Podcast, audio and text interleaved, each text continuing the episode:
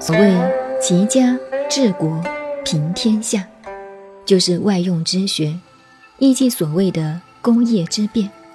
这也可以说是告诉我们什么叫领导学。领导学就是做人的道理。假使你把根本做人的道理把握住了，就把握住领导的道理了。什么是领导？人都做不好，还谈什么领导呢？像赶公共汽车，跟在汽车后边黑烟里骂的那个人一样，那有什么用呀？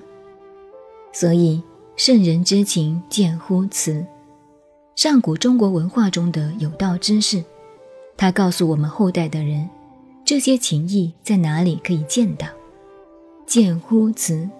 你多读《易经》的系辞，文王、周公、孔子的系辞，就可以了解了。文王、周公、孔子的情谊是中国文化的一环，老子、庄子的文辞又是一环。《易经》的文化非常简单，就在一言之中，一爻之中。这就是颓然使人简矣。我们为什么要讲中华文化呢？世界上所有的宗教都是站在宇宙的悲观面。中华文化不同，他认为宇宙充沛极了，这跟佛教《华严经》看世界是一样的。华严境界看世界是一花一世界，一叶一如来，充满了美丽幸福。这个世界是真善美的，假使是死亡，也是一样的可爱，也一样的美啊。死亡不是不美，因为它是另外一个面。生是阳的面，死是阴的面。死亡并不是完了，没有了，它还是有的。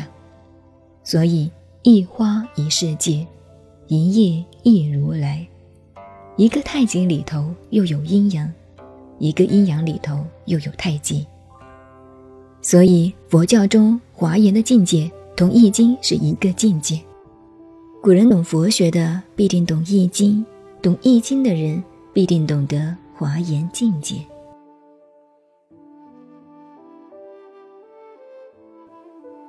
您好，您现在收听的是南怀瑾先生的《易经细传别讲》，我是静静九恩，微信公众号 FM 幺八八四八，谢谢您的收听，再见。